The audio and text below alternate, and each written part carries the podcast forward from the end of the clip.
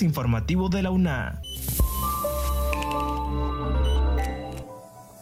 Bienvenidos a este espacio de divulgación de la Universidad Nacional Autónoma de Honduras. Les saluda Dunia Molina. En esta edición le informamos que la caída del euro no afectará significativamente la economía hondureña. Aparte le contamos que la carrera de matemáticas celebra el medio ciclo de existencia con un ciclo de conferencias internacionales. También le informamos que la Universidad Internacional de Rioja y la OEA ofrece becas para cursar maestrías de manera virtual. También le contamos que la Facultad de Ciencias Médicas innova con el Centro de Simulación. Y finalizamos con la noticia de que el rector de la UNA sostuvo reunión con el presidente del Congreso Nacional en referencia a la integración de la Junta Nominadora.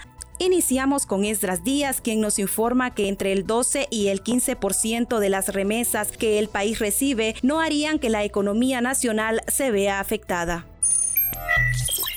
Si bien miles de hondureños radican en Europa y envían aproximadamente entre el 12 y 15% de las remesas que el país recibe, en términos macro la economía nacional no se vería afectada por la caída del euro en este momento. Y es que la moneda europea ha visto cómo alcanza la paridad con el dólar por primera vez en 20 años. Así lo sostiene Henry Rodríguez, jefe del Departamento de Economía de la Universidad Nacional Autónoma de Honduras. Finalmente, para el experto, los compatriotas que radican en Europa sufrirán las consecuencias de la pérdida del valor del euro porque necesitarán paliar los altos costos de la vida que se están presentando. Al volverse más caros los bienes y servicios al interior de Europa, sobre todo en España, la gente necesitará más dinero para mantener su capacidad de consumo. Entonces, como va a incrementar su gasto, va a disminuir el número de remesas que envíen al país, puntualizó el experto.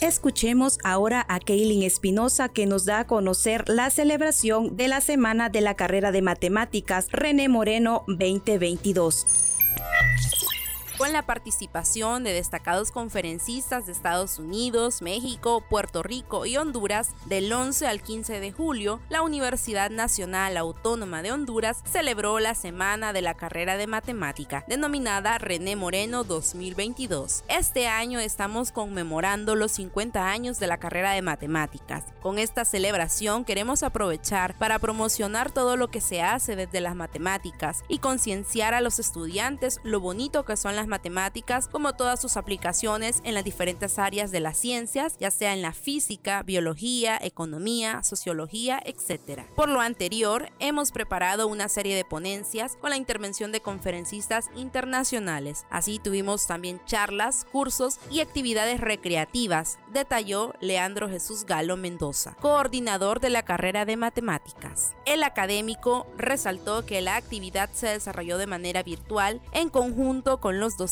y estudiantes de la Universidad Nacional Autónoma de Honduras en el Valle de Sula, quienes propusieron para este año homenajear al maestro jubilado René Moreno, en reconocimiento a su larga trayectoria pedagógica en la institución. Comentó que para esta edición se dio a conocer los aportes de la aplicabilidad de las matemáticas en el tema de la pandemia COVID-19. Avanzamos con este podcast y Marco Cruz nos detalla sobre la oferta de becas para cursar maestrías de manera virtual que la Universidad Internacional de Rioja y la OEA ofrecen. La Secretaría General de la Organización de los Estados Americanos y la Universidad Internacional de La Rioja en España hicieron pública la convocatoria de subvenciones que ambas instituciones ofrecen para apoyar a individuos sobresalientes de América Latina mediante el auspicio de becas académicas para continuar sus estudios de posgrado. La oportunidad incluye 78 programas de maestría en diferentes áreas, entre ellas administración, derechos humanos, educación, comunicación, marketing, ventas, finanzas, recursos recursos humanos y tecnología. Entre los criterios de evaluación y selección destacan el perfil académico, el mérito y credenciales académicas, el potencial de impacto del postulante en la finalización del programa de estudio y la distribución geográfica de los candidatos, tomando en cuenta las necesidades más importantes de los Estados miembros. También, el becario no debe ser reportado con baja académica por ausencias al programa o reprobación de materias. Además, debe mantener un promedio igual o superior a 5. Finalmente, se informa que la fecha de cierre para poder postularse a las becas es el 8 de septiembre del 2022. Ahora escuchamos a Hugo Duarte, quien nos cuenta que la Facultad de Ciencias Médicas de la UNA destaca sus logros al servicio de la comunidad y el innovador Centro de Simulación para las carreras de Enfermería y Medicina.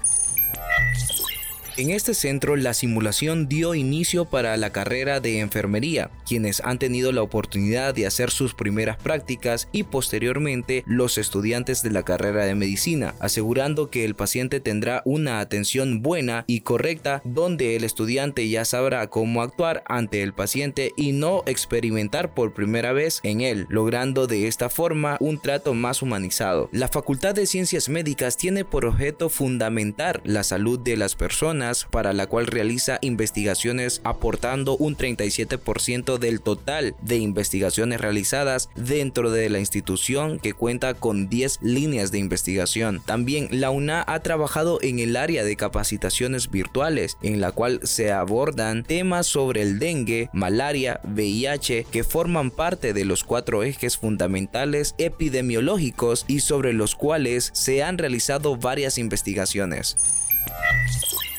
Finalizamos con Esdras Díaz, quien nos comenta que el rector de la UNA, Francisco Herrera Alvarado, sostuvo reunión de acercamiento con Luis Redondo, presidente del Congreso Nacional, donde el tema giró en torno a la Junta Nominadora para la selección de los 45 candidatos a magistrados de la Corte Suprema de Justicia. El rector de la Universidad Nacional Autónoma de Honduras, Francisco Herrera Alvarado, sostuvo recientemente una reunión de acercamiento con Luis Redondo, presidente del Congreso Nacional, donde el tema giró en torno a la Junta Nominadora para la selección de los 45 candidatos a magistrados a la Corte Suprema de Justicia. Cabe detallar que la máxima casa de estudios es una de las instituciones que conforman la Junta Nominadora, tal como lo establece el artículo 311 de la Constitución de la República. En la reunión, el presidente del Poder Legislativo propuso un listado de honorables hondureños para que estos acompañen a la Junta Nominadora. Los siete notables son Sir Salvador Moncada, María Elena Botassi, Carla Mossi, Carol Misele, Mari Vallecillo y Yajira Mendoza, todos reconocidos científicos, muchos de ellos egresados de la máxima casa de estudios del país. Estas han sido las noticias. Les agradecemos a ustedes por haber estado en sintonía de este podcast. Encuéntranos en las plataformas de Anchor y Spotify. Se despide de ustedes Dunia Molina. Hasta la próxima. Este es un servicio informativo de la Universidad Nacional Autónoma de Honduras.